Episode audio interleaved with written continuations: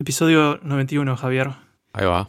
Creo que con esto de Last Pixel que hacemos, como que, medio como que ponemos un corte como de temporada. No tenemos temporadas, ¿no? Pero es lo más cercano a eso.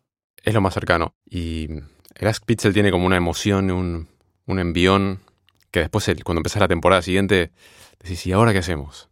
de verdad. Bueno, mucha gente contestó la encuesta que hicimos, muy agradecidos. Sí, muchas gracias. Eh, la vamos a dejar, creo que la vamos a dejar abierta un tiempo más, porque, bueno, llegaron un montón de comentarios muy, muy interesantes, críticas constructivas, muchas de las cuales eh, vamos a tratar de aplicar algo. Así que muchísimas gracias a todos. Hubo críticas constructivas, pero hubo mucho más eh, elogios y, y buena onda y como aprobación de muchas de las decisiones que venimos tomando, que por un lado era tipo, uh, qué bien, qué bien que hicimos esto así, y después por otro lado es el eh, survivorship bias, ¿no? El claro, sesgo sí. del, del sobreviviente. Claro, la gente que nos odia no, no contestó, me parece. Sí, la gente que no le gusta lo que hacemos le dio un intento y no lo escucha más. O claro, sea, claro. porque lo típico es cuando hablamos con alguien que no es oyente del podcast o que no es del mundo de los podcasts, lo primero que me dicen es, che, duran una hora o más los episodios, tenés que hacerlos de 10 minutos, ¿no? ¿Quién- nadie escucha contenido tan largo, hacerlo de 5 minutos. Claro. Y digo, no, no, pero está bueno que sea largo. Y en la encuesta, la amplia mayoría contestó que la duración está perfecto o, o es corta. Claro, sí. Pero, pero bueno, claramente los que les parece largo ya se fueron. Sí, sí, sí. Pero bueno, muy, muy interesante leer las- los resultados. ¿Alguna otra cosa que encontraste interesante para compartir? Me pareció interesante, bueno, la primera pregunta que hace la encuesta es cómo nos conociste. Sí, Y yo esperaba que, que alguna respuesta se llevara como saliera campeona, ¿no? Como ah, nos conocieron todos por eh, X, no sé, por Reddit o por boca en boca o lo que sea. Y está súper parejo entre todo. Es como que sí, sí, está como dividida en seis, ¿no? Sí, sí es, es imposible sacar. ah, tipo, claro, no, no hay una sola cosa que sea la fuente de nuestros oyentes. Sí. Hubo un gran índice de aprobación, viste, tipo el índice de aprobación de los presidentes. Sí, Julie tiene un gran alto índice de aprobación, es verdad. creo que solo superado por temas nerdos, que es como la cosa más amplia y que abarca básicamente todo de lo que hablamos.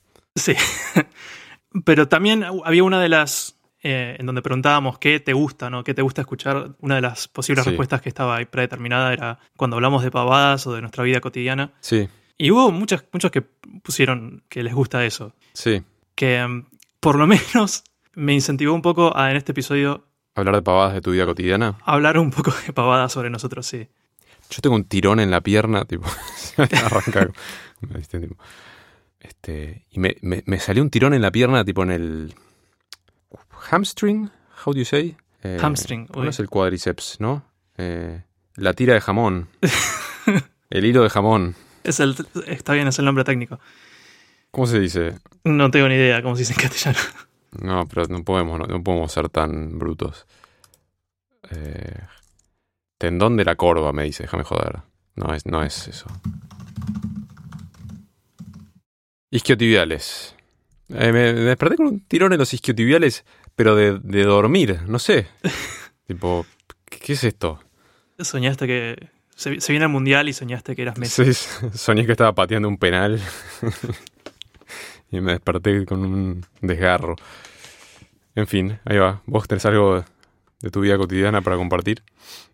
Quería eh, que contemos por ahí curiosidades sobre nosotros. No sé si las hay, no sé si son cosas realmente curiosas. Yo tengo un par para contar.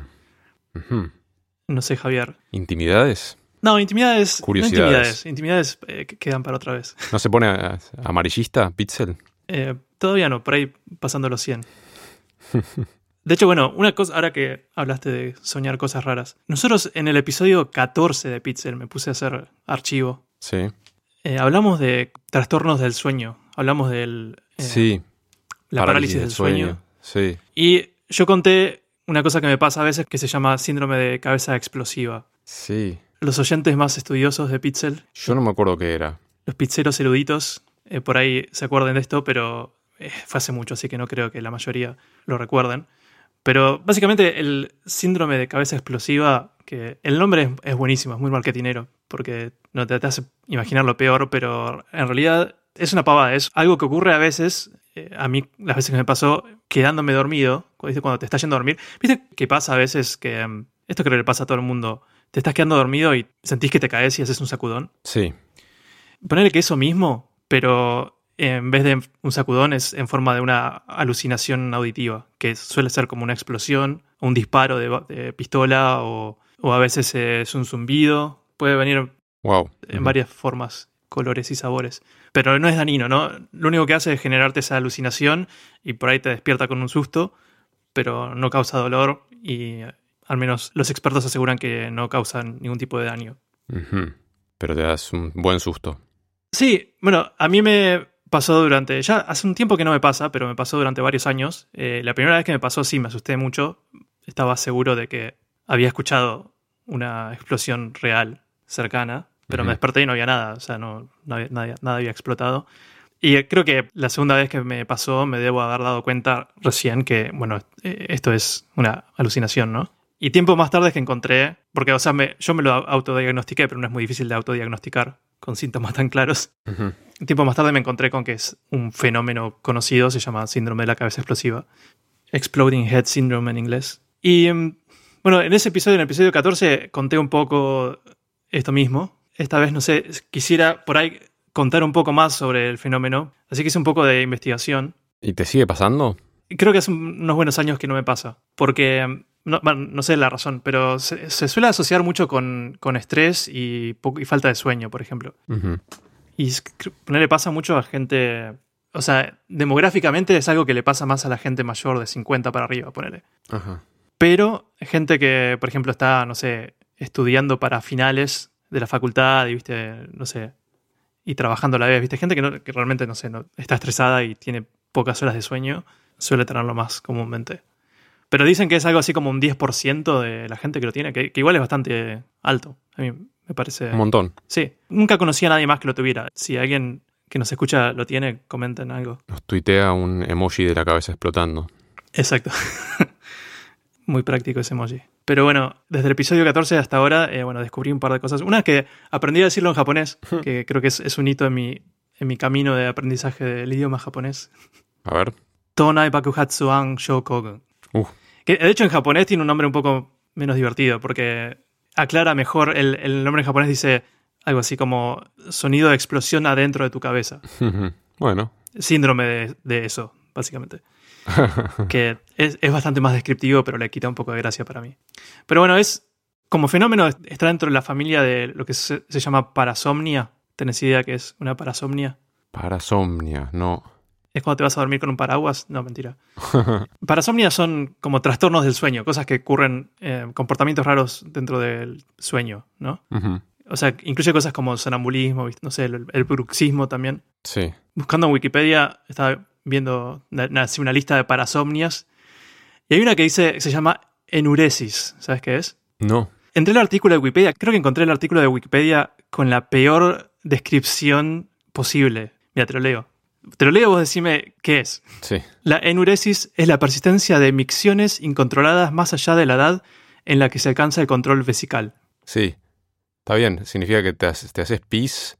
Wow. Incontroladamente, por más de que seas una persona que ya controla el, la vejiga. La vejiga, sí. Bueno, sí, la, la, sí. la sacaste de una. Este, a mí me costó un poco más. Tenés que saber lo que significa micciones solamente. Claro, no sabía que eran micciones. Claro. Pero bueno, la, el síndrome de cabeza explosiva es uno de esos, ¿no? Y no siempre tuvo un nombre como... Creo que los otros son bastante más estudiados en el tiempo. El síndrome de la cabeza explosiva fue nombrado... Tienes que decirlo en japonés cada vez. Sí, el Tonai Bakuhatsu... ya me... Es un trabalenguas. En 1988 le pusieron nombre en un paper. Pero hay menciones a, a, este fenómeno de mucho antes. O sea, hay un médico del siglo XIX, en 1876, que empezó a notar eh, varios casos de sus pacientes que, que, venían y le decían que habían escuchado un tipo de explosión en el sueño, ¿no? Lo que me, me hizo pensar algo. O sea, vos, en la vida, ¿cuántas explosiones escucha uno, no? Hmm. Explosiones reales. Solo tipo una moto cuando... Claro, es verdad. Como no sé qué pasa, que explota algo. Claro, o sea, en el mundo moderno tenemos, hay, por ahí hay varias cosas que hacen ruidos de explosiones, ¿no? O sea, sin, sí. sin ser una explosión violenta. Y fuegos artificiales. Fuegos artificiales, claro. O sea, obviamente en ficción hay un montón. Globos. Globos, sí. Pero estaba pensando en, en el pasado, o sea, porque esto es, esto es un fenómeno que tiene que haber ocurrido desde siempre, desde que existen los humanos, probablemente desde antes, ¿no? Pero, no sé, imagínate una persona, un cavernícola que vive en un mundo donde no, no existen las explosiones, ¿no? Mm, Supongo, ¿no? Sí, porque no sé, como un, O sea, una roca claro, grande sí. que se cae, no sé si bueno, genera una un- explosión. un trueno por ahí, ¿no? Un trueno.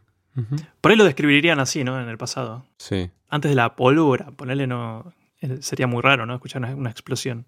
Pero bueno, en el, en el caso de este médico, varios de sus pacientes se lo describían como un disparo de pistola. Sí. Que también me hizo pensar, ¿qué tan común eran los disparos de pistola? Supongo que más que ahora, ¿no? Sí, no sé, supongo depende de dónde vivías.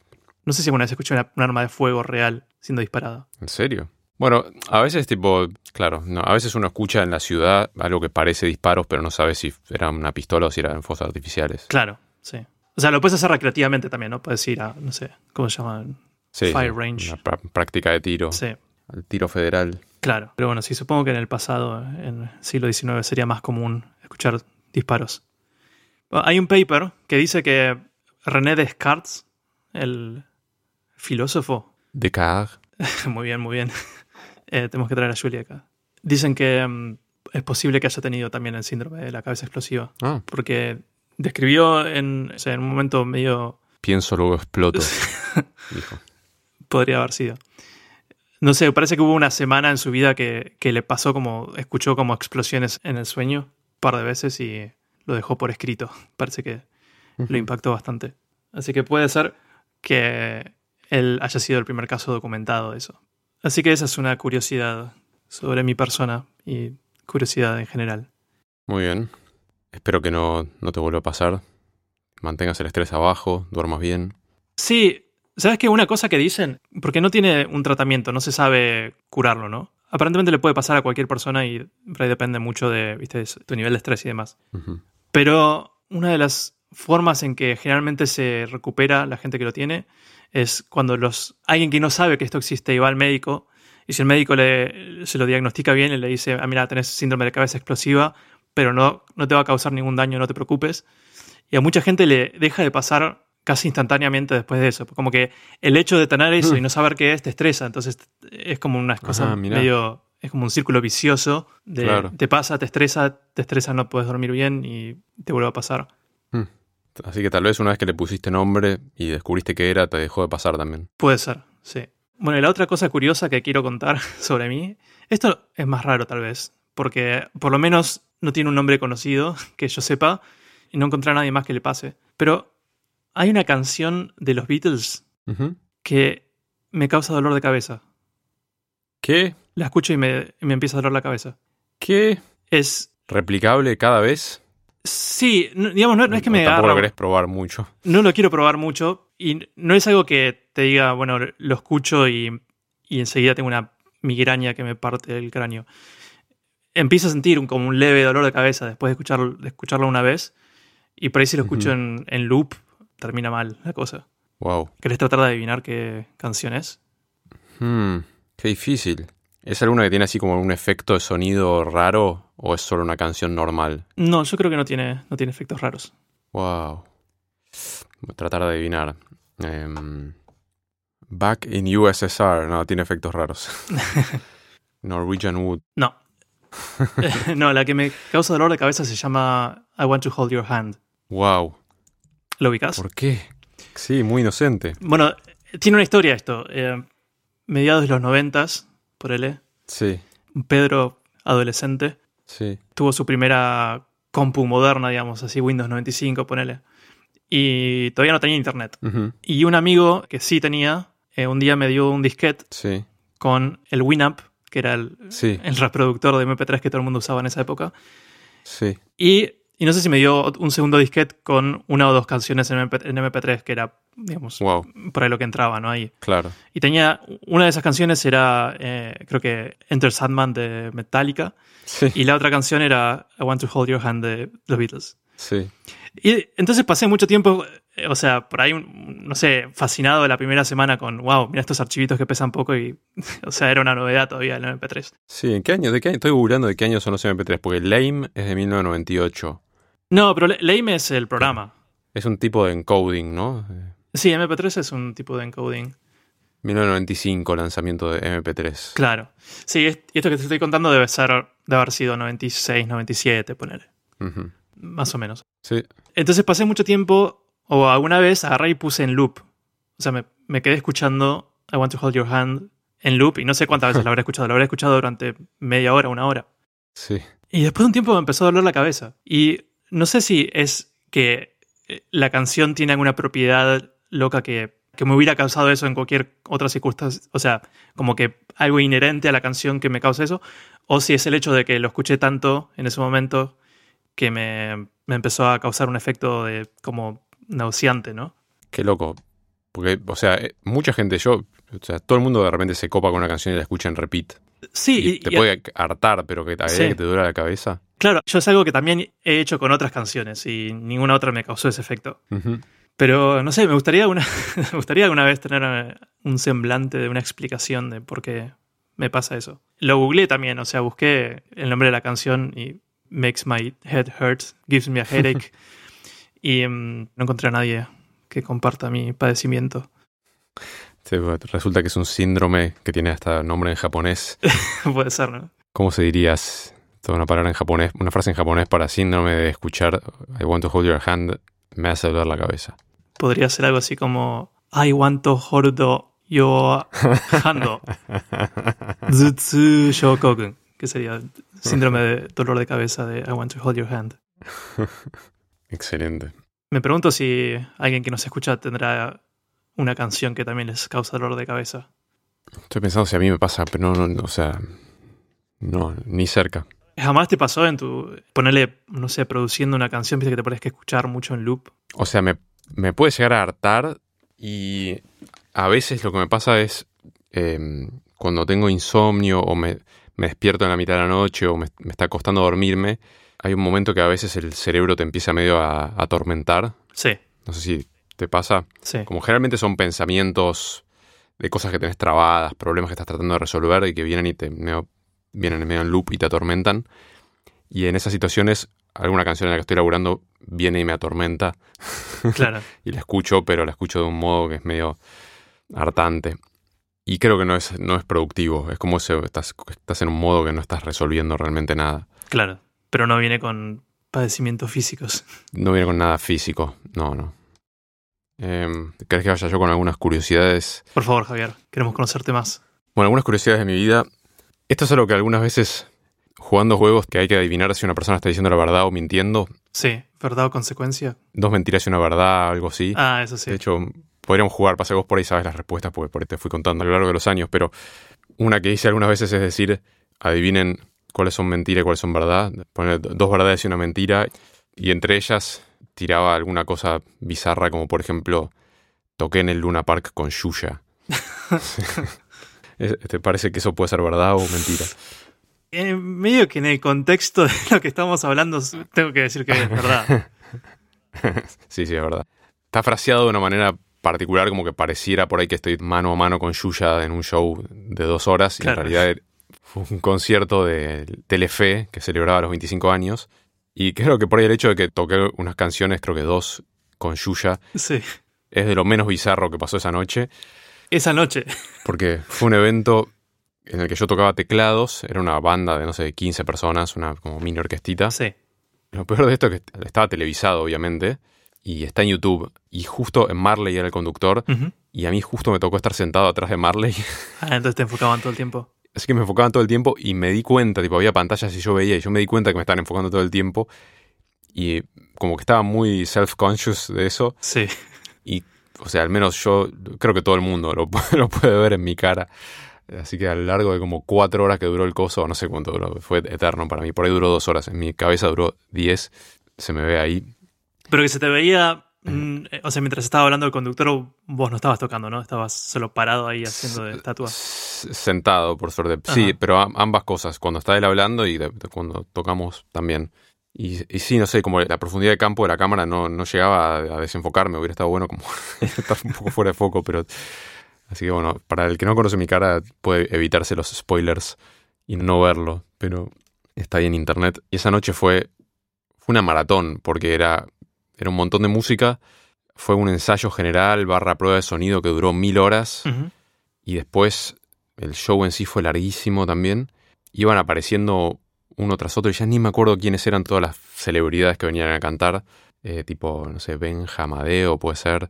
Toda esa gente muy Cris Morena. Sí. Eh, Natalia Oreiro. Seguro tocamos canciones de tipo de Muñeca Brava.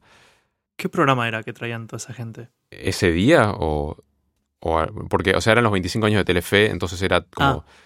toda gente que estuvo en Telefe en, en toda su historia, invitaban a, a esos a participar. Ok, me había perdido ese detalle. Y ahí es donde caía Yuya. Calculo que Yuya estaba en Telefe. Sí, imagino que sí. Y la otra cosa loca es que, o sea, había un montón de celebridades locales. Y yo soy chotísimo con las celebridades y no sé quién es quién, pero había un montón de gente. Pero por algún motivo, un fan club de Yuya consiguió muchas entradas. Porque era un Luna Park medio lleno de gente invitada. Había como abajo mesas, tipo medio Óscares, ¿viste? Como Sí. mesas con gente, con celebridades, y después en las tribunas había público.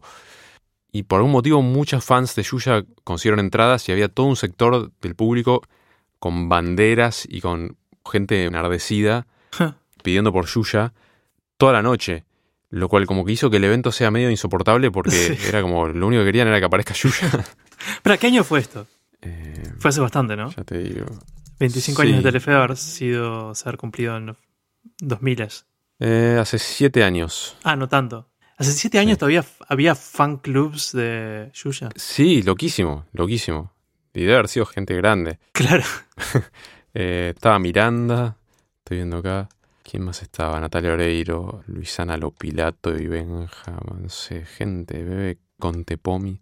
Típica gente, todos los de chiquititas. Wow. Qué bizarro todo. Fue muy bizarro. De hecho, te podría mostrar un poco. A ver. Dale. ¿Qué tal mantuvo su español, Yuya? Que no sé si alguna vez fue muy bueno. Tenía mucho acento, pero, pero Sí. hablaba. El programa era en español. Sí, el programa era en español. Las canciones también estaban traducidas. ¿no? Sí. Ahí te mandé el link. A ver. Igual, acá mientras canta no se me ve mucho, me parece. Por suerte. Estoy tratando de ubicar a Javier, creo que todavía no apareció. Ah, Yuya la crionizaron. Está como. Está súper joven. Sí, está igual que en los 90. sí. Ahí está. Te veo como mirando al costado. No sé si estás mirando una pantalla donde te estás viendo vos. Se vería un monitor gigante o algo. Me parece que estoy como que no sé a dónde mirar, es lo que me pasa. Claro. Como que si miro adelante, llamo más la atención. Pero vos estabas consciente simplemente porque Marley estaba delante tuyo, entonces sabías que te estaban filmando Sí, ahí. igual había también monitores donde yo me podía ver. Y después también yo tenía que mirar al director. Había un director de la banda Daba indicaciones. que daba indicaciones. Tenía un micrófono para hablarnos, pero también. O sea, era un evento que nadie sabía bien cómo estaba organizado. Era un caos y no sabías en qué momento era un, dos, tres, cuá y salías a tocar una canción. Claro. Y había que estar atento. Aparte, yo estaba tocando teclados y estaba tocando como una combinación rara de instrumentos. Tipo, de repente tocaba cuerdas, de repente tocaba percusión orquestal, de repente, no sé, brass. Entonces, como que tenía Ajá. Una computadora para ir cambiando de sonidos y tenía programas armados para cada canción. Sí. Entonces, el orden creo que se respetó, pero hubo algunos cambios. Entonces, había que estar muy atento, cambiar. Y de repente estaba tocando timbales en la mano izquierda, arpa en la mano derecha. Estaba atento a eso, además de que estaba haciendo. El orden del. ¿Cómo, cómo le llaman? El repertorio, lo que van a tocar. Sí. Eso estaba predeterminado. Estaba predeterminado, pero creo que se cambió porque no sé si algún artista llegó tarde o al final alguno no vino, uno que no se sabía si venía o no. Entonces todo eso se fue ar- armando sobre la marcha. Claro. Y en el programa que yo tenía para ir cambiando los instrumentos, te haces un set list y los puedes ir moviendo para arriba y para abajo, pero bueno, todo ahí en el momento. ¿Saliste en televisión alguna otra vez, Javier? O sea, así como músico. Bueno, en un momento yo tocaba en un programa que salía todos los días, creo que lunes a viernes, Ajá. eh, o no me acuerdo, eh, creo que salía como cinco veces a la semana, que se llamaba Nunca es tarde, en Fox Sports salía. Ah, no sabía esto. Nunca me contaste. serio? No, no, creo que por ahí te hubiera buscado en la tele. Sí, este. Y ahí también, eh, esa era una banda que, que como medio el, el director, entre comillas, era el Zorrito Bon Quintiero, ¿Qué es su apodo? que se- sí, se llama Fabián, Fabián Quintiero, pero tocaba con los ratones paranoicos, tocó con Soda, tocó con Charlie. Y bueno, nada, estando en esa banda, en ese programa, también toqué con gente muy, muy bizarra. Algunos músicos copados, no sé, toqué con Hugo Fatoruso en ese programa, ponele que eso estuvo bueno. Pero de repente, no sé, Sony tenía un convenio, entonces traía a sus artistas de España y había que acompañarlos. Y todo era tipo la mañana del show, Sí. o tal vez una hora antes del show, me llegaba un WhatsApp diciendo, viene Celeste Carballo, va a cantar estos dos temas, tonalidad tal. Sí. Y yo mandaba un mensaje tipo, ¿qué versión? ¿Versión en vivo, versión disco, no sé qué? Y nadie me contestaba. No. Y llegaba al programa una hora antes y por ahí tipo, todavía no había llegado nadie. Después iban cayendo y de repente era, che, al final esas dos canciones no van, va esta otra. Claro. Y era tipo, bueno, escucharla, decir, a ver si la conozco Sí. y bueno, hacer lo que podías. Wow. En el momento también de repente, si en el programa pasaba algo y pintaba que se- podía tocar una canción alusiva a eso, había que tratar de tocarla. Y si un invitado de repente quería cantar algo y no estaba planificado, también tratábamos de hacerlo. Wow. Pero era siempre, el formato del programa era traían artistas a, a hacer algún show en vivo. Sí, o sea, por ahí invitaban políticos, invitaban a deportistas y a todo tipo de gente, pero Sí. por lo menos, sí, calculo que una vez por programa, ya ni me acuerdo. Tampoco fue hace tanto, creo que lo borré de mi memoria, pero venían muchos artistas. Me acuerdo de unos que se llamaban Il Vuolo, que era como un grupo de tenores. Eh, Valeria Lynch estuvo también. Sí. Y creo que el máximo bizarro y momento tipo tragame tierra fue en el momento que estaba Macri versus Scioli Sí. para presidencia. Ambos fueron de invitados en, en distintos en programas consecutivos. Tipo, un día fue Scioli y el día siguiente fue Macri. Ajá. Y no sé si a Scioli le ofreció si quería cantar y dijo que no, pero a Macri le ofreció si quería cantar y dijo que sí. Sí. Y así que no me acuerdo qué cantó. Así que toqué con, con Macri. Wow. No, es un momento que decís, que, bueno, ya está, acá estoy. Lo tengo que hacer. Sí. ¿Lo volverías a hacer? ¿Volverías a tocar en televisión? Sí, sí, o sea, como que todo depende de la situación. Como que en definitiva era un trabajo y todos los días tenía que ir y me mandaban un taxi, esté donde esté, a buscarme. Y en un momento era un poco tedioso, como que quería llegar a horario porque era un programa que, o sea, no, no, no, voy a estar esperando al saxofonista, obviamente. Sí.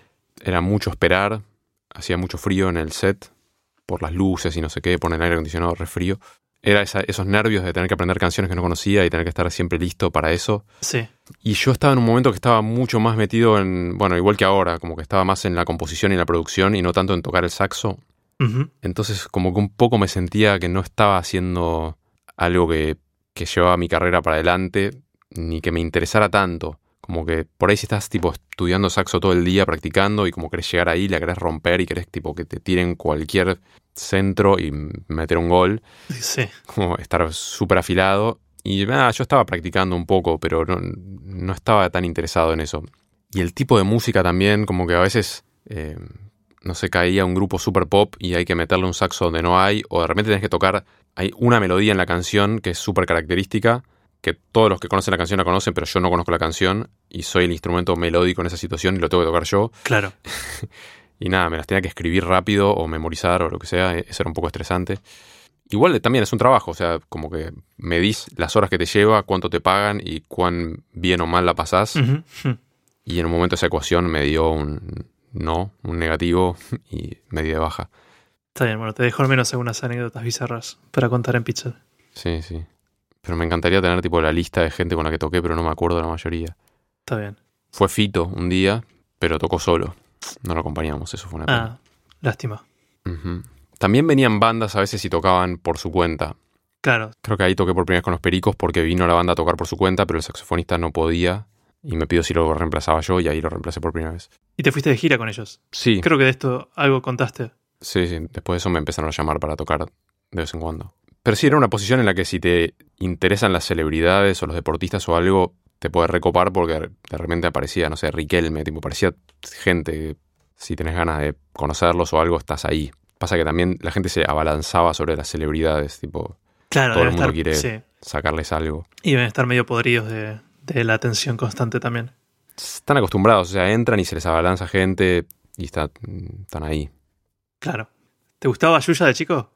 Recuerdo haberlo visto un poco, no sé si me gustaba mucho, o sea, si me gustaba ella, el programa o ella. no sé, cualquiera de las dos, vale. No, creo que ninguna de las dos particularmente. Mm. ¿A vos? Yo me acuerdo de haber, haber ido a su show en vivo. Ah, ¿en serio? Sí, pero no. No sé si fue por pedido mío o si me llevaron a la fuerza o qué, la verdad es que no- no, recuerdo. Pero tenían onda sus canciones. Sí. Están buenas, o sea, no sé si es que era como algo cuando sos tipo chiquito pero no tanto, sentís que es algo para nenes más chiquitos o para nenas, entonces como que no te copa. Claro, Siento que ser. caía medio en, Sí. esa, en ese lugar para mí. De vez en cuando juego al Wordle, que es como el Wordle, pero con una L, Wordle, Sí. que te lo pasé una vez. Todo el mundo lo conoce, dale. es- fue como la noticia durante, no sé, un mes que New York Times lo compró y todo, ¿no? El Wordle, pero no el Wordle. Ah, mundo. ah, ah, está bien, está bien. Claro, estás diciendo el Mundle. Sería. Sí, claro. se bien. escribe. ¿Cómo se escribe? W-O-R-L-D-L-E. Claro, Wordle. Wordle. está bien, sí. Es difícil de comunicar. Está bien, ahora entendí. Dejamos un link, pero es wordle-app.com y que es describir cómo funciona ese jueguito. Eh, yo no me acuerdo exactamente, pero era. Ah, sí, te. Vos ponés el nombre de un país. Sí, te muestran el dibujito, te muestran el contorno del país. Ah, te muestra el contorno del país y vos escribís el nombre y te dice por cuánto te pasaste en kilómetros y en qué dirección cardinal. Una cosa así, Exacto, ¿no? Sí. claro. Entonces te muestra el contorno del país, vos decís, me parece que eso es España, y te dice, no, tenés que ir al, al este 15.000 kilómetros. Claro, sí. y así lo vas encontrando. Está bueno. Y lo primero que me di cuenta es que solo reconozco el contorno de, no sé, cuatro o cinco países, porque aparte no te das cuenta la escala, como te muestran el contorno del país, no sabes si es chiquito o grande. Claro, salvo que sea muy chiquito y ya viste, no sé, te muestran el Vaticano y son. Es un polígono de cinco rayitas. Sí, pero por ahí viéndolo así, te lo muestra todo del mismo tamaño. O sea, si Sí. te puede mostrar Rusia o el Vaticano medio del mismo tamaño y solo te muestra ese contorno. Y me tocaron un par de países que me eh, llamaron mucho la atención porque no había escuchado hablar nunca. Uno que me tocó el otro día eh, se llama Nauru. ¿Escuchaste hablar de Nauru? No. Me suena a país en África, pero incluso eso por ahí es riesgoso. Sí, no, no, no es en África. Wow. Es en Oceanía. Ajá. Y para Nauru, te, vamos a, te voy a decir más o menos dónde queda. O sea, si ponen en Google Maps Nauru, es muy simpático, parece tipo una papa, es una islita con forma de... Bueno, de islita. Y es diminuta, está al noreste de Australia, pero bastante lejos. Sí. Está un poco más cerca de Papúa Nueva Guinea, pero también está bastante lejos y es, es invisible hasta un nivel de zoom de, no sé, 20 kilómetros. Es muy chiquita. Claro, estoy viendo que entra el país entero en una sola foto. No satelital, digo, si una foto desde un avión, por él. Claro, sí, entra, puede ser, desde un avión seguro. Sí, sí, sí. Puedes recorrer la isla entera en auto en menos de una hora, Sí. tipo todo el perímetro de la isla. Tiene 21 kilómetros cuadrados.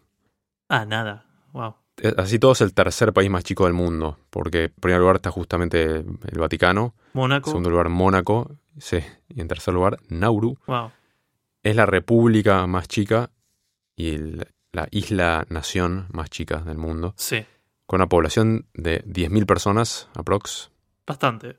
Es la segunda población más chica del mundo, De un después país. del Vaticano, Claro. justamente. Y bueno, tiene su propio idioma, el nauruano, Wow. y es un idioma di- como parecido por ahí a algunos idiomas de las islas del Pacífico, pero es su propio idioma.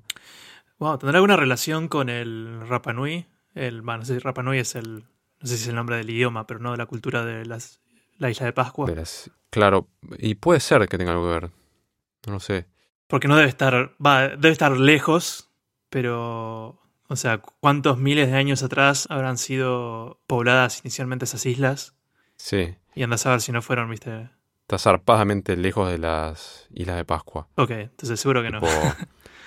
a 5 o 6 mil kilómetros. Wow.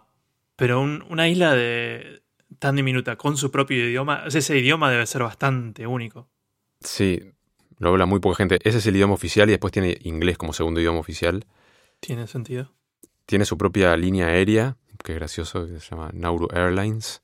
Pero para, viste, para atender una población de 10.000 y solamente viaja, no sé, a Australia y un par de países más que le queda ahí más o menos cerca. Claro. Y lo que más me llamó la atención es que el aeropuerto, o sea, es todo tan diminuto que está el aeropuerto por un lado y está el- la pista de aterrizaje ahí cerquita, pero para que el avión vaya de la pista de aterrizaje al aeropuerto tiene que cruzar una de las calles principales del país. Entonces tienen que frenar el tráfico para que pase, para que el avión cruce por la calle. ¿Te imaginas? Tipo, no sé, de repente corrientes, no sé, bueno, Sí. una calle, no sé, Avenida Libertador y hay que cortarla, paran los autos, pasa un avión por enfrente. Es muy loco. Sí. Y bueno, breve historia de la isla fue poblada por Micronesia en año 1000 antes de Cristo. Después lo colonizó Alemania en el siglo XIX. Después lo empezó a administrar el League of Nations de Australia, Nueva Zelanda y Reino Unido. Esto es Wikipedia. Después de la Primera Guerra Mundial. Durante la Segunda Guerra Mundial fue ocupado por Japón, por tropas japonesas. Pero estás. Y Estar lejos de Japón igual, ¿no? Sí, recontra lejos también. Sí. O sea, bueno, o sea, Más cerca que Argentina, seguro. Ah. Pero, sí, 3.500 kilómetros, ponele. claro. Está, está piola verlo en el mapa porque está en el medio de la nada, ¿eh? O sea, está en el medio del Pacífico, más o Sí. menos. Está entre Hawái, medio equidistante entre Hawái y Australia, ponele. Claro. Pero generalmente ese tipo de, de islas así aisladas en el medio del océano, en las guerras mundiales, eh, como que la pasan Cambian mal, de ¿no? mano. Sí, sí, pero además Sí. es como que suelen tener estratégicamente algún un peso fuerte. Sí. Y mm, sí, después de la Segunda Guerra entraron como en un protectorado de las Naciones Unidas y se volvió independiente en 1968. Bien por ellos. ¿Tiene un himno, Nauru? Pero nada. Uf, muy buena pregunta. Tiene un subreddit Tiene un subreddit. que tiene 623 members.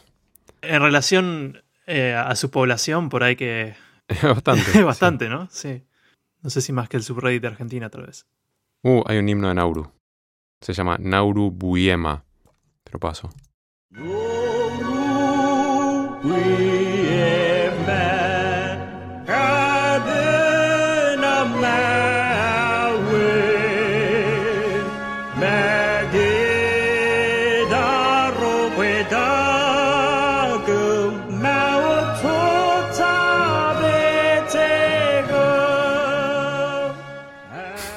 estás escuchando? Estoy escuchando, sí, es, es muy curioso el idioma. Pronuncia algunas R como en español, Sí. pero tiene unas vocales muy raras. Sí, suena recontra, tipo, la música muy occidental, clásica, orquestal. Sí, musicalmente sí. Que es muy disonante con las imágenes de gente isleña bailando que pusieron en el video. Sí, que andas a ver si son de ahí o si son, no sé, de Hawái. Sí, sí, total. Pero también se- sería interesante de ver, digamos, de tener alguna cultura musical propia, ¿no? También. Seguro, ¿no? Sí. Mm. El- la, la bajada del subreddit es A Small Sub for a Small Country. Está muy bien. Hay un post de nuevo presidente de Nauru que tiene 10 upvotes hace dos meses. Nuevo presidente. Sí. Sí, debe haber una música, pero andas a ver.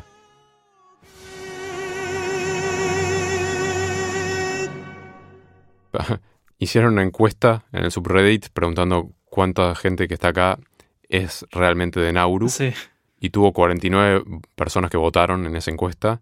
Y las 49 dijeron, no soy de Nauru. Está bien. Así que no hay nadie de Nauru en el subreddit. O, o por ahí quieren ma- mantener su privacidad. Sí, no quieren que los vuelvan a invadir. Bueno, y otro país loco que me tocó, que no es técnicamente un país, pero tampoco había escuchado hablar nunca, que es Svalbard y Jan Mayen, que en realidad son dos, medio dos lugares distintos, Ajá. Pero que están como son como una agrupación, al menos tienen tipo el mismo top level domain, Sí. punto .sj. Eh, no, no es un domain eso, ¿cómo se llama eso? El punto .ar, punto... Eh, se llama TLD. Sí, Top Level Domain. Ah, bueno, ahí va. Pero están como a 1300 kilómetros una de otra, esas dos islas. Pero lo loco que son islas muy grandes y nunca les había prestado atención. Tipo, si pones, tenés Google Maps ahí y pones Svalbard. SB corta a Bien. Svalbard. ¿Lo estás viendo? Ah, wow, es verdad. Está al norte de Noruega, Sí, al este de Groenlandia. sí. Pero es más grande que Islandia. O sea, es una cosa gigante. Sí, igual eh, cuidado con eso porque si ves el mapa siempre te, viste, tenés Sí. la, mm, la Las proyecciones. mm, que no me acuerdo cómo se llama, pero que siempre distorsiona hacia... O sea, por eso Groenlandia se ve el tamaño de, de África cuando en realidad es mucho más pequeño. Sí, es cierto. De hecho, quería buscar la, la superficie de Svalbard, que dice que tiene un área de 61.000 kilómetros cuadrados más o menos, que Sí, eso por ahí no es tan tan grande. Eh, es grande igual. Más grande que Nauru. Sí. Y lo que tiene Svalbard es muy poca gente, viven 2.500 y pico personas, al menos en 2009, que es el último censo que hubo. O sea, son mucho más grandes que Nauru, pero la población es mucho más chica. Que tiene sentido. Sí. O sea, es- estás ahí casi en el, en el Ártico, ¿no? Claro, sí, sí, debe ser muy inhóspito vivir ahí. Estás básicamente en el Ártico, en verano tenés días de 24 horas y en invierno tenés noches de 24 horas. Nunca había prestado atención a esa parte del mapa, claramente. De hecho, mirando ahora un poco más, hay varias otras islas, como norte... Claro, que supongo que uno las ve y asume que todo lo que está ahí arriba es parte de Rusia o algo así. Claro, sí. Y esta otra isla, Jan Mayen, es, sí es una isla muy chiquita, que es como un, un puesto militar. Tiene 377 kilómetros cuadrados. Y esa- la población son solamente militares y, y hay tipo una estación meteorológica y nada más. Pero, espera, militares, de- o sea, ¿es su propio país? no, no, no es su propio país. Ah, es Son como- parte de Svalbard. Sí, pero me parece que ambas cosas, Svalbard y Jan Mayen, son parte de Noruega. Ah, es parte de Noruega, está bien. Yo pensé que me estabas presentando un nuevo país igual que Nauru. No, no, Nauru sí es un país, Está bien. pero Svalbard y Jan Mayen son... O sea, en el Wordle me salió como si fuera un país. Ah, pero no es un país realmente. Está bien. Sé que hay alguna parte de. En algún país escandinavo bien al norte, puede que sea este lugar. Que hay como un- una bóveda gigante de semillas. Ah, wow. Con, di- con distintos tipos de semillas. Claro, hay. Creo que la idea es. Es un lugar muy frío, muy refrigerado naturalmente. Ideal para preservar semillas. Y sí, o sea, es ante un eventual escenario Sí, apocalíptico. es en Svalbard. Es en Svalbard. ¿En serio? ¿Es ahí? Wow. Sí, el Svalbard Global Seed Vault. Wow. Link, dejamos el link. Seguro que hay un video de Tom Scott en YouTube sobre eso. Huh. Si no lo hay, ya lo va a ver. Hay uno de Veritasium. Qué locura. Habías hablado de esto alguna vez, pero no habíamos reparado en dónde quedaba exactamente. Puede ser. Ya no me acuerdo. Cuando veo estas islitas, como que me da bastantes ganas de ir. Estar en un lugar así muy remoto. Abrigate, lleva una buena campera, ¿eh? Sí, sí. Medio Walter Mitty, no sé si viste la peli. Sí, es buena. Pero debe ser bastante más frío en Svalbard que en Islandia. Sí, estaba buscando como temperaturas promedio, como que me fijé y hoy, un día otoñal para ellos, hacía 5 grados. Ah. Pero sí, se debe poner bastante más fresco. Sí, 5 grados no está tan mal. Ujú. Debe haber unos vientos igual, un chiflete. Hablando de temperaturas, yo en el pasado recuerdo haber sido una persona medio friolenta. Y no sé si es que con la edad, por ahí que engordé un poco, pero de repente ya no lo soy más. O por ahí es una- un problema de percepción por el contexto, pero te explico. Sí, Estos días, acá en Japón, ya digamos, estamos en otoño, está refrescando un poco. Hoy hace. Bueno, hoy estuvo, hoy estuvo lindo. Hoy hizo por ahí que 17, 18 grados. bienvenidos a Pixel Clima, Sí, el segmento en el que te decimos si hace o no frío. eh, hoy el clima en Hokkaido. Pero sí noto que estos días de repente puedo salir tranquilamente de manga corta con una remera. Ujú. Y en la calle no veo a nadie, al menos los japoneses, no veo a nadie que esté de remera. Están todos abrigados. Mm, Y yo creo que puede ser simplemente que los japoneses son friolentos. Por ahí algo de sentido tiene, ¿no? O sea, como que en general son, son todos bastante flaquitos, como que tienen, supongo que poca grasa corporal. Sí. Y por ahí solo esa diferencia. Y entonces mi problema de percepción está ahí. O por ahí yo realmente me volví menos friolento de lo que solía ser. 15 grados dijiste que hace. Ponele que sí, ponele que debe haber sido más de 15 grados hoy, pero uh, hay días que de repente hace 15 grados y yo todavía puedo andar en remera y ahí sí ves a la gente bastante abrigada. Sí. Y vos estabas perfecto sin en tu remerita. Sí, ningún problema. Me estoy imaginando tipo un oyente medio Doctor House sacándote un diagnóstico tipo, Pedro, anda a chequearte la tiroides. Este, por ahí tenés hi- hipertiroidismo. Puede ser. Puede ser. Estás al día con tus chequeos médicos. Eh, de hecho, tengo que hacer uno, hablando de compartir cosas personales. Sí, hay, hay cosas que afectan la percepción de la temperatura de, de una persona. Igual e- esto de engordar un poco, el otro día estaba mirando en una balanza de esas tipos de farmacia que tiene como una tabla de referencia de los pesos típicos, entre comillas, aceptables por edad. Sí.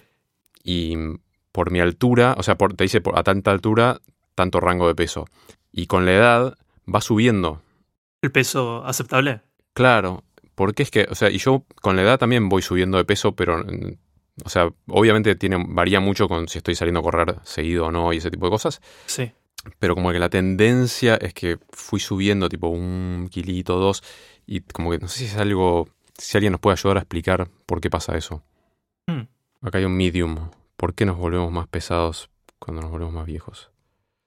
Capaz que solo que nos volvemos más sedentarios. Esa es una. Ah, mira, perdemos músculo. Hay una cosa que se llama sarcopenia, que es la pérdida de masa muscular. Pero eso debería hacerte más liviano en todo caso. Sí, pero aparentemente tu ritmo metabólico está determinado por tu cantidad de músculo. Ajá. Y si tenés menos masa muscular, quemas menos calorías, entonces a misma ingesta calórica supongo que acumulas más grasa. Tiene sentido. Como que cambias tu proporción de músculo a grasa. No sé, si alguien tiene info de esto, pueden escribirnos. Igual para el segmento Pixel Clima, yo siempre digo lo mismo. El, el factor determinante de si tenés frío o no es la humedad. Y uh, no sé qué tan húmedo es Tokio. Es, es húmedo, Tokio ¿no? es muy húmedo, especialmente en el verano, pero digamos, eso no debería cambiar demasiado. Porque sí, yo siempre digo, me ha pasado de estar en lugares mucho más fríos que Buenos Aires, tipo con temperaturas bajo cero, menos 15, menos 20, y sufro más el invierno porteño porque es húmedo. Sí, es verdad. Cuando hace tipo 2 grados en Buenos Aires y hay humedad, es terrible. Sí. Volviendo un poco a las islitas, se viene el mundial Ajá. y ¿qué tendrá que ver el mundial con islitas? Volviendo a países curiosos. Sí. Atándolo con hilo Con de, alambre. de matambre. Este, claro, no, el mundial es un- una disputa entre países y estábamos hablando de países. Atándolo con hilos de jamón, con hamstrings. Claro. Em, sí, el mundial es un momento en el que mirás al resto del mundo y prestas un poco más de atención a los otros países sí, que clasificaron. sí. Pero particularmente eh, hubo un mundial el del 2002 Ujú.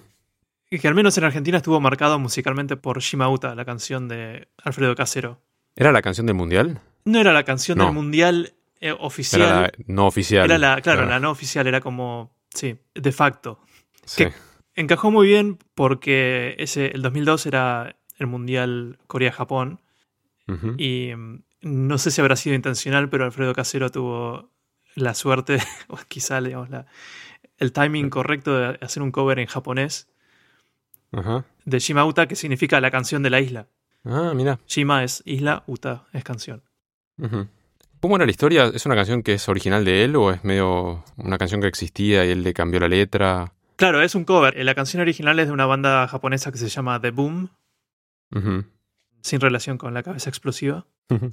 Y la canción, la letra de Casero, que está en japonés, es la misma que la original. Eh, es una canción que habla de. mm, Habla de la isla de Okinawa, que es una isla que es parte de Japón, pero no siempre lo fue. Y es como una isla medio tropical, está bastante al sur oeste de Japón. ¿Cómo es el clima en Okinawa Okinawa es tropical. en este momento? Okina- bueno, en este momento, no sé, debe hacer calorcito, supongo, porque siempre es, o sea, es tropical, clima tropical. Ajá. Tiene unas playas hermosas, así con agua cristalina y arena bien pálida. Pero tiene, es una isla con una historia bastante trágica, sobre todo durante la Segunda Guerra. Y la canción Shimauta, a pesar de que fue la canción del Mundial, así como decíamos de facto, vos escuchándola y no sabiendo de qué se trata, ¿la sentís como una canción alegre, triste? ¿Qué te parece? Alegre, fiesta, joda. Claro. Bueno, la letra es bastante triste porque habla de justamente de la guerra.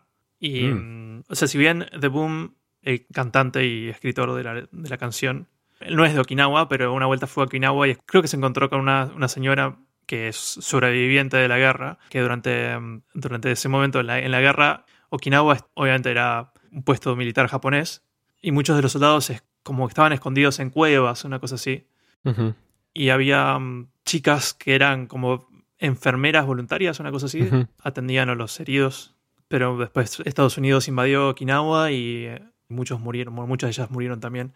Es una historia bastante fea, Mm, como cualquier cosa relacionada a la, a la guerra. Y la canción Shimauta habla de eso, aunque de una forma muy poética, que es, digamos, si no escuchas la interpretación del autor, eh, no te enterás igual. Claro. Pero mm, tiene algo curioso, un detalle que a mí me gusta, que es que la letra dice algo así como canción de la isla, volá sobre el viento y atravesá los mares para hacer llegar mi mensaje a través del mundo, una cosa así. Y me gusta la idea de que eh, es una profecía que se cumplió, ¿no? Porque, o sea, Argentina creo que casi el país más lejano de, de Japón. Y la canción viajó a través de los mares hasta llegar a Argentina y volverse exitosa ahí. Pero la, la historia de cómo Casero además lo decidió hacer el cover también me pareció interesante, que es que él no hablaba japonés y no conocía nada de la cultura japonesa. Y él cuenta que mm, fue un día a comer a un restaurante japonés y estaba sonando Shimauta de fondo y le gustó la canción y preguntó qué era. ¿En Argentina estaba? Él en estaba en Argentina. Preguntó qué era y le pasaron el dato y, y la aprendió, o sea, hizo el cover fonéticamente. Sí. Se aprendió la letra fonéticamente, creo que sin siquiera saber, o sea, esto que yo te acabo de decir de qué significa la letra, creo que incluso él no lo sabía, no lo supo hasta más tarde y cuando se enteró dijo, wow, qué loco. Y la versión original es tipo mucho más tranqui, ¿no? Es un poco más tranquila. La versión de casero tiene sí una, una parte que es medio punchy, ¿no? Es como Sí. que se vuelve un poco fiesta electrónica por un momento. Otra cosa curiosa es que si venís a Japón y vas a un karaoke y buscás Shimauta, Sí. a veces Te ponen la de casero, ¿no? O sea, obviamente sale la original de The Boom y hay otros covers, pero aparece la versión de casero también. Genial. Es un buen truco. Bueno, la, la otra vez en el Last Pixel alguien nos preguntaba, lo hicimos un- en un Faina, creo, pero algún consejo para gente que viene de vacaciones a Japón. Y aconsejo por ahí. Sí, no sé si les gusta la canción, pero si van a un karaoke y quieren poder cantar alguna canción en japonés, si buscan Shimauta y aparece la versión de casero, muchas veces la letra ¿Está en fonética? está, claro, está, digamos, en, en letras latinas, ¿no? Entonces, Ah, bien. porque si no, generalmente el karaoke te tira, digamos, si elegís una canción en japonés, obviamente te va a mostrar en japonés. Claro. Algunos tienen, creo que, la opción para hacer la transliteración. Sí, buen hack. Sí. Pero Shimauta también fue digamos, un hit acá, ¿no? Es una canción que cualquier japonés conoce. Fue un hit cuando la sacó de Boom. Sí, cuando la sacó de Boom, o sea, ahora es un clásico, ¿no? O sea, es una canción que ya tiene más de 20 años. O sea, el cover de Casero es del 2002 y ya tenía unos años antes de eso. Pero también Casero, después de eso, digamos, se hizo muy amigo de, de la banda de The Boom, tocó con ellos. Tocó con ellos en particular en... Hay un evento que se hace en televisión medio como lo de los 25 años de Telefe, Sí. pero hay una cosa así que se hace en NHK, que es el canal estatal japonés, pero se hace todos los años en Año Nuevo. Año Nuevo acá la gente lo festeja muy en, en familia, en casa. Es parte de la tradición de Año Nuevo japonesa ver este programa de televisión en particular, que dura todo el día, y van todos los artistas más importantes de Japón. Y hacen como una competencia. Hacen medio como un Eurovision, ponele. Hacen una competencia de, Sí. de artistas. Y en no sé qué año fue, creo que el 2006 tal vez, fue Casero y con The Boom y hicieron el tema. Una versión juntos. Sí. Muy lindo. A todo esto creo que todavía no escuché la canción del mundial de ahora, actual. Yo creo que la escuché y es como todas las otras canciones del mundial. Es, es muy genérica. Sí, sí. Y es, me, me acuerdo de ese análisis que hiciste una vez de varias canciones de mundiales. Sí, y tilda todas las, Sí. todas las cajas. Sí, básicamente. Hay un mini update que tengo que hacer del mundo del ajedrez, que el- esto pasó hace bastante, pero ¿se acuerdan que hablamos de esta controversia de que, de que Magnus Carlsen, el campeón mundial, insinuó que Hans Niemann en un partido hizo trampa contra él? Sí. Pero, y bueno, después hubo una polémica enorme. Este, este pibe, Hans Niemann, está demostrando ser una especie de genio del ajedrez, pero a veces medio errático. Y todo el mundo está tratando de analizar si es un tramposo o no. Y bueno, lo, lo único que se sabe es que de chico online hizo trampa algunas veces, pero hasta ahí llega. Hizo trampa online. Sí. Y bueno, se lo. Alguna gente como que se burlaba de él un poco y como que el chiste era en una entrevista como que le, le preguntan qué tenés para decir de todo esto y el tipo dijo "Ch- chess speaks for itself, el ajedrez habla por sí solo y se fue, y esa fue la entrevista. Entonces la gente medio que lo, lo burlaba por eso y hace un montón ya, el 20 de octubre hizo un tweet que el tweet dice My lawsuit speaks for itself. Mi juicio habla por sí solo. Sí. Y es un juicio contra Magnus Carlsen y su empresa, Play Magnus, Sí. Daniel Rensch y Chess.com. Chess.com sacó un análisis también, ¿no? De- diciendo que. Sí, y publicó unas como conversaciones y mails con Hans Niemann, en los cuales decían, che, te vamos a bloquear si no cambias esto, no sé, como que... Pero lo acusaron de tramposo, básicamente. Sí, sí, lo acusaban de tramposo y también como que hacían que, que Hans admita haber hecho trampa y cosas así. entonces el juicio también va en contra de dueño, no sé qué es, el CEO o que una persona importante de chess.com, y Hikaru Nakamura, que es un ajedrecista también que eh, es un streamer y publica mucho contenido y hizo mucho análisis de esto. Y yo vi bastante de eso y no dice, creo que, tipo, no lo acusa de tramposo, pero especula, especula un montón y habla un montón. Y en este juicio los está básicamente acusando de difamación y diciendo que le, causaron un daño irreversible y muchas pérdidas. No me acuerdo del monto. El monto del juicio. Acá. Niemann seeks damages in an amount to be determined at trial, but no less than 100 million dollars. Uh. Así que le hizo juicio a todo el mundo por 100 palos verdes. Y el juicio está ahí, se puede leer. Si uno quiere leer el. No sé cómo se llama esto, como la, carta documento, no sé qué es. Sí. Veremos qué pasa. Siguió el, drama, pero no sé cómo, qué pasó con el juicio. ¿no? O sea, deben estar ahí tratando de llegar a un acuerdo. Antes de entrar a juicio de por sí. Claro. Pero o sea, evidencia o algo que parece evidencia de, trampa parece que había, ¿no? Porque ese análisis de, de chess.com, que era bastante extenso, yo no, lo leí todo, pero vi que era un documento de, muchas páginas. Debe tener algún peso sí. en el juicio, me imagino. Sí, lo que no hay pruebas es de que haya hecho trampa jugando over the board, tipo, jugando en persona, cara a cara. Claro.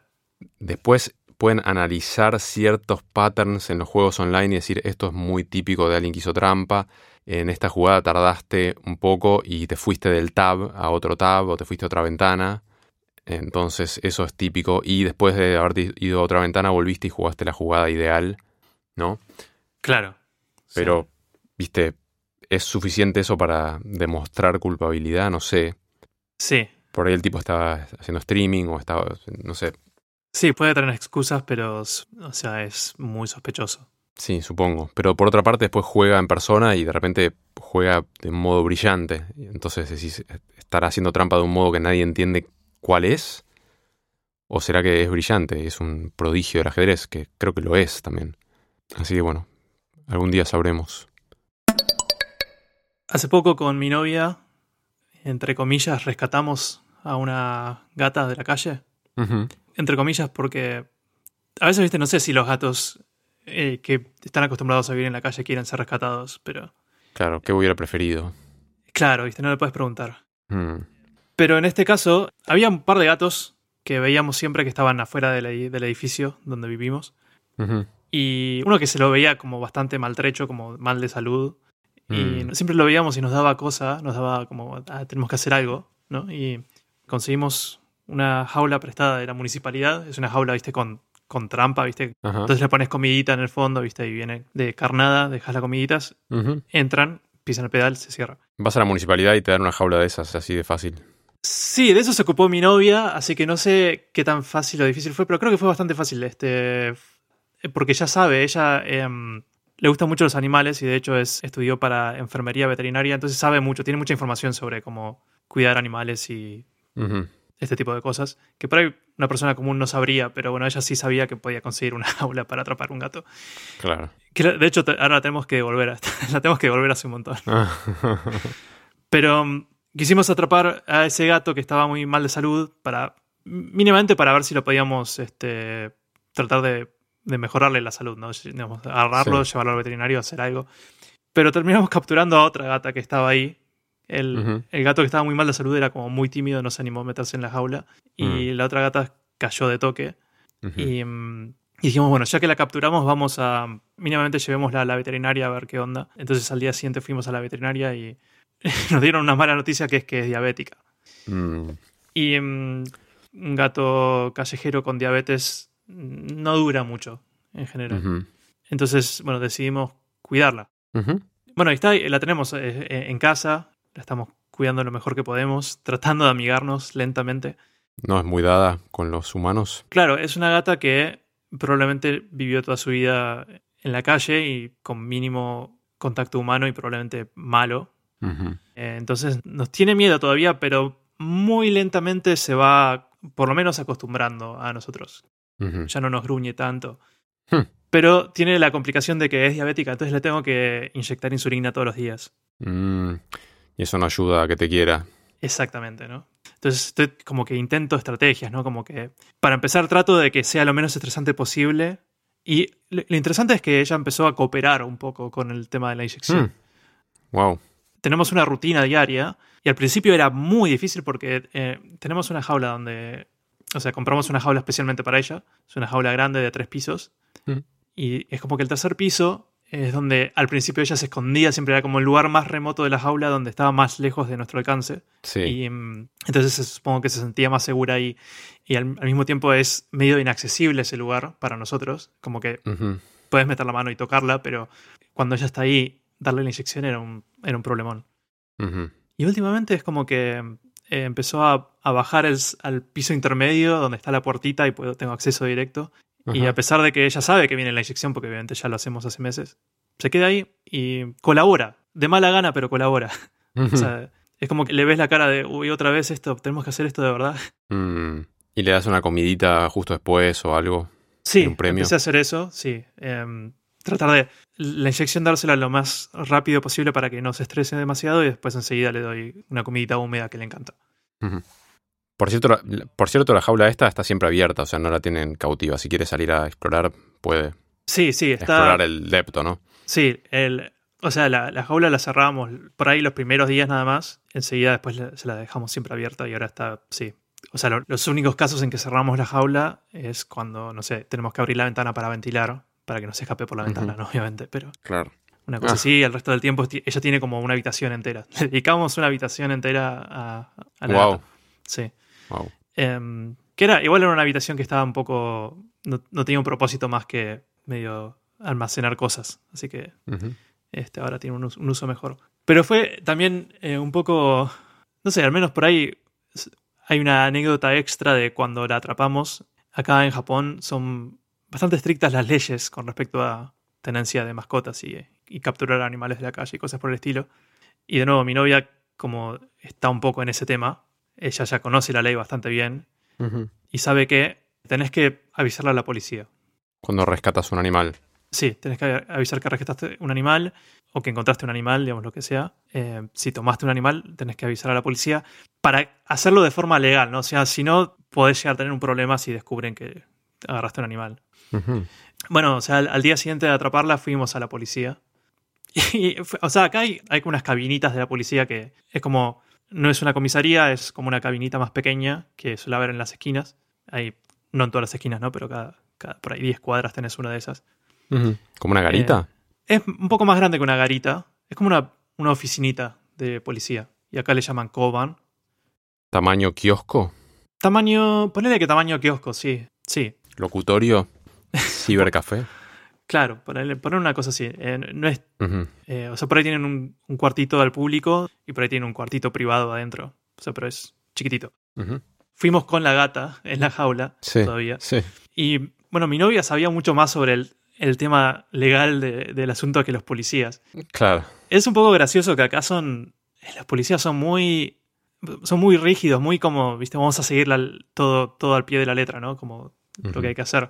Pero en este caso había dos policías ese día, en el Coban, en, en la oficinita. Uno joven y uno viejo. Y era una onda, viste, medio casi como el, el trope del policía bueno, policía malo. Sí. Un poco tirado de los pelos, pero el policía joven quería hacer todo al pie de la letra. Que decía, bueno, no, pero no tenemos que llamar a la comisaría y, y preguntar bien qué hay que hacer. Y el otro le decía, pero dale, ¿no ves que o sea, están ayudando a un animalito? Tipo, este, no, no les, no les hagas perder el tiempo. No hace falta que haga nada. Y el otro decía, no, no, tenemos que llamar y averiguar qué es, qué es lo que hay que hacer en este caso. Y nos estuvieron dando vueltas ahí como una hora, mientras No. el tipo hacía llamados a, acá y allá para averiguar qué hacer. Y la cosa es que mm, lo primero que tienen que hacer es ver si el animal tiene un chip, ¿no? Claro. Identificatorio. Sí. Y ahí en, el, en la oficinita esa no tenían un lector de chip. Sí. Entonces dijeron, bueno, tenemos que ir a la comisaría. Y ¿El celular tiene para leer eso? no, no sé, en realidad ese probablemente funciona con, em, ¿cómo se llama? RFSID. Sí. Em, ahora que lo decís, tal vez, pero la cosa es que nos preguntaron, ¿tienen auto? Y no. Entonces dijeron, bueno, no, lo llevamos en un patrullero. Y nos subieron un patrullero, que también tuvimos que esperarlo porque no lo tenían ahí. Tuvo que venir un patrullero de la comisaría. Creo que es la primera vez que me subo a un patrullero en Japón. en el asiento de atrás y tipo con la rejita en el medio. ¿Sabes que no? No tenía eso. Yo no sé si tienen patrulleros distintos para esos casos, pero Era abierto. en un auto común, pero que, tenía la radio de la policía y no sé, y la, Mm. la sirena y esas cosas. Pero adentro no tenía la división esa de seguridad. Estoy leyendo que los iPhone pueden escanear RFID, aparentemente.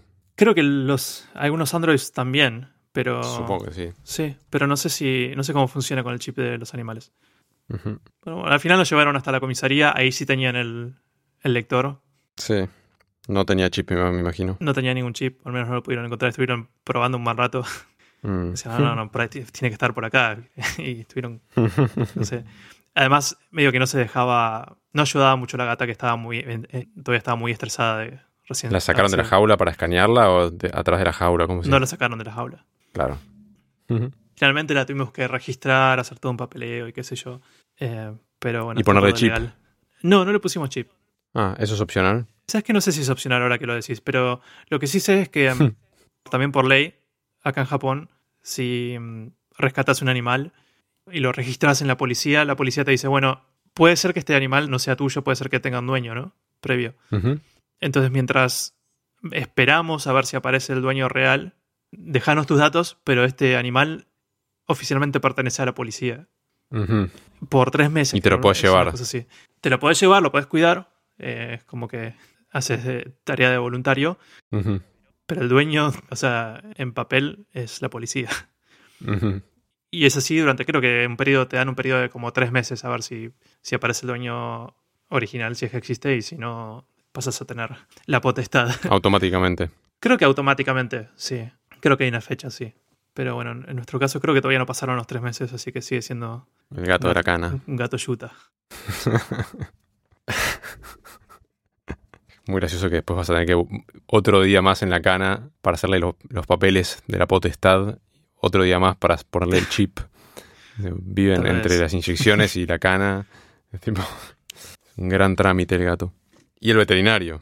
Sí, el veterinario, bueno, es otro tema. Que además estuve teniendo que varias veces ir yo solo, porque por ahí mi novia está mm, trabajando en días que yo estoy libre. Y digo, bueno, puedo ir yo, llevar a la gata, hacer la consulta yo. Donde aprendí un montón de vocabulario veterinario eh, japonés este, veterinario en este japonés. último tiempo. Wow. Sí. ¿Cómo se dice eh, diabetes? es Toniobio. Por suerte hay muchas palabras que son iguales, tipo insulina es insulin. Ajá. Pobre gatita. Sí, Bueno, me alegro que está un poco más amigada al menos. Y que le toca comida rica de premio.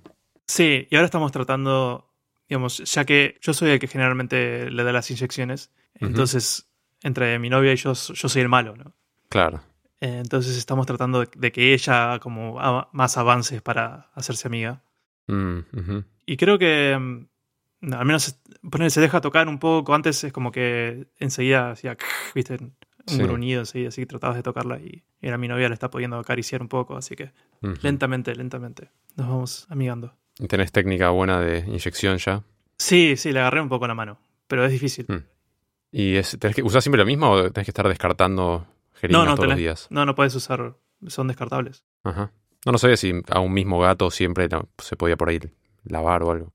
No, no, no. Hay que descartar. Sí, sí. Tenemos una, un tacho especial para tirar todas las, las jeringas usadas. Claro. Solo la parte metálica descartás. O todo. Todo.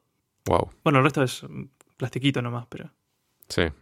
¿Cuántos mililitros de insulina le das por día? ya me estás preguntando un montón de detalles.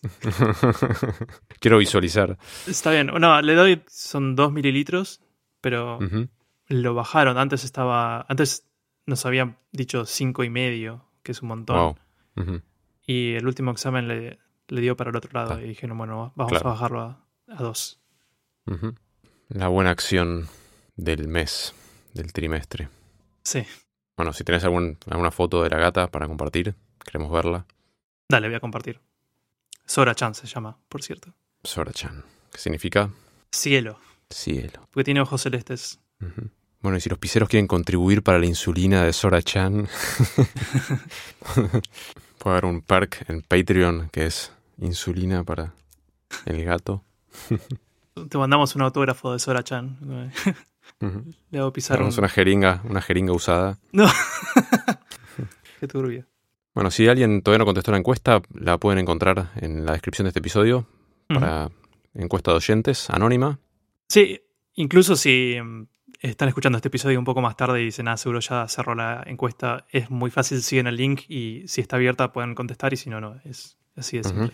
Y vos decías que tarda cinco minutos, pero yo creo que tarda menos de cinco minutos. Creo que en uno o dos minutos la completás. Sí, es algo que quieras explayarte un montón. Claro. Que, que mucha gente se copó y se explayó. Sí, Tipo, hay bocha, tenemos una pequeña novela. sí. Muchas gracias a todos. Sí. Ya igual hemos leído todo Sí, al día de hoy. Y bueno, puedes tirarle unas cinco estrellas en Spotify. Ya sabes, ¿no? Ya sabes todo. ¿Para qué te voy a decir? ¿hay consecuencias si no son cinco? Nos partís el corazón. Nos hace llorar. Nos queda el corazón con agujeritos. Que es una canción que creo que toque en Luna Park. Casi seguro. ¿eh? Dentro de un, un medley. Dentro de un combinadito de chiquititas. Divertido.